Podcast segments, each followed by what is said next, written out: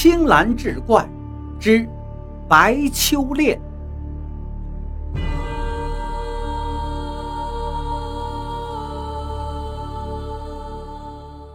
话说，直隶商人穆小环的儿子穆生，小名禅公，聪明好学，而他父亲则认为读书无用，在他十六岁那年，就让他跟着自己到楚地学做生意。途中，每当船上无事，这木生就吟诵诗文。抵达武昌之后，父亲留他在旅店守着囤积的货物，而木生。却趁着父亲外出，又把书本拿出来吟读，声音铿锵悦耳。他总觉得窗外似乎有摇晃的人影，好像是有人在偷听自己读书，可是也并没有放在心上。这天晚上，他父亲又外出赴宴，很晚还没有回来。木生吟诵得更加入神。就在这时，有人在窗外徘徊，月光映照得非常清晰。木生甚感奇怪，立刻出门探看。原来窗外有一个十五六岁的美丽女子，她一见木生就急忙躲开了。又过了几天，他们运货回北方，晚上停泊在湖边。父亲正好有事外出，这时。有个老太婆走到船舱里来说道：“公子啊，你要害死我的女儿了。”木生忙惊问：“此话从何说起？”那老妇说道：“老身我姓白，有个女儿叫秋恋，颇为喜爱诗文。他说在郡城时就听到你在吟诵，回家后便相思成病。”寝食俱废，秋恋想与你缔结姻缘，公子不可拒绝呀。木生心里也确实喜欢那天晚上见到的女子，可是又担心父亲责怪，就把实情告诉给了老妇。老妇并不相信，一定要他先答应。木生又不敢做主，老妇人就生气道。这人事婚姻，只有男方请求下彩礼而未必成功的。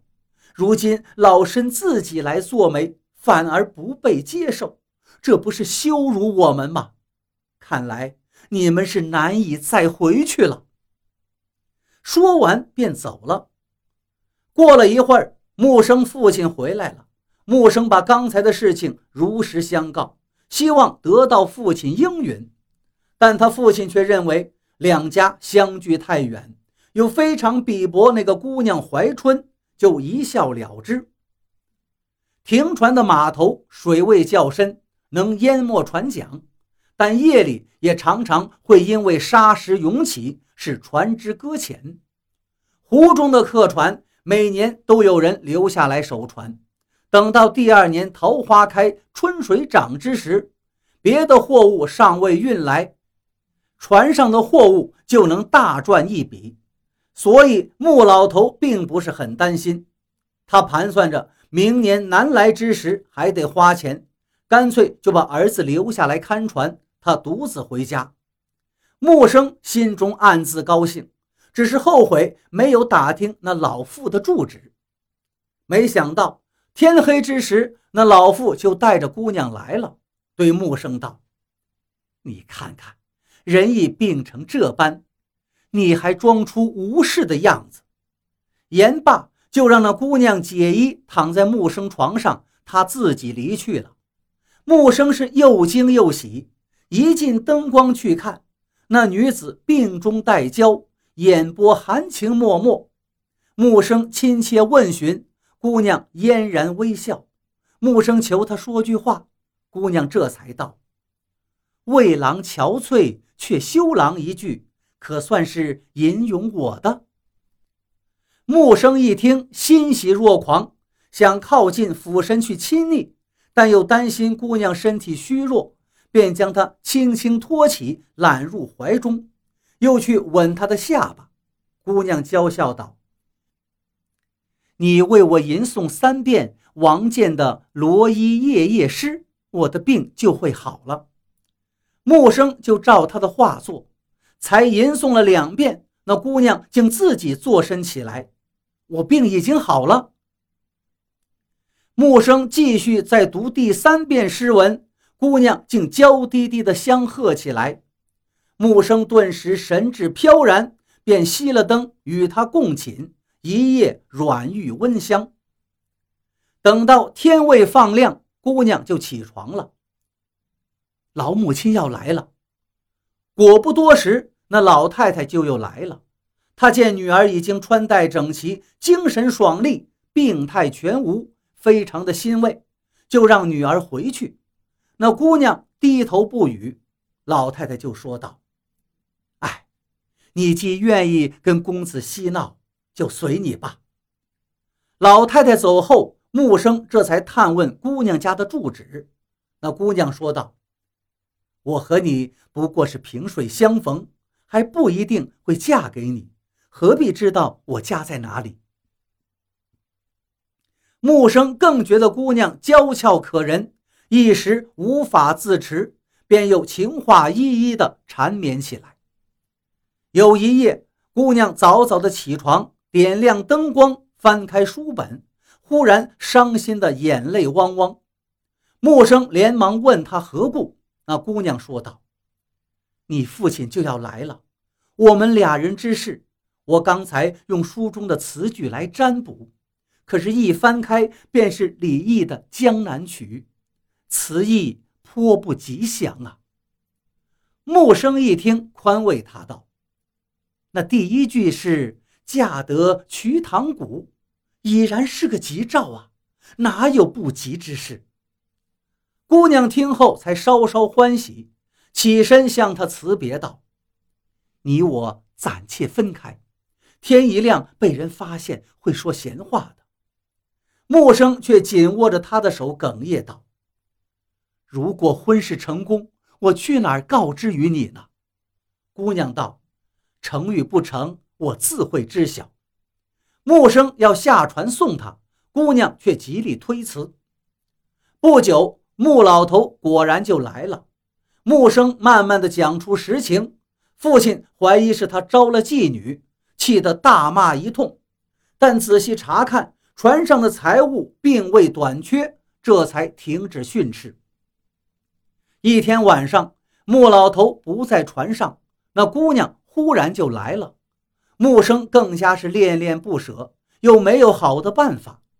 姑娘说道：“好运歹运，天有定数，只先图眼前吧，暂且留两个月，再商量如何办。”等分别之时，他们相约着把吟诵声当作会面的信号。从此，只要木生父亲一外出，木生便高声吟诵诗文，那姑娘就会出来幽会。眼看四月即将过去，但春水未发，物价已经错过了时机。一众商人都没有办法，就集资到湖神庙祈祷。直到端阳节后降了一场大雨，船才能通航。木生回到家中，便相思成疾。穆老头很是担心，请来巫师，又请来郎中。那木生却悄悄告诉母亲。娘啊，儿的病不是吃药和祈祷能够治好的，只有那秋恋来了才行。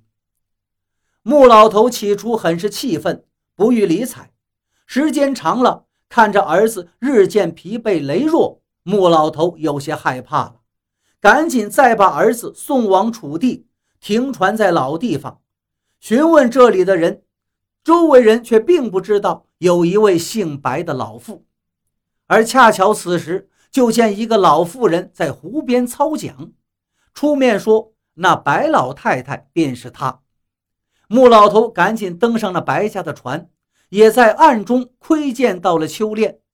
只见那女子样貌温婉，老头心中暗喜，但打听她家的身世，只不过是在水上漂泊的小户人家罢了。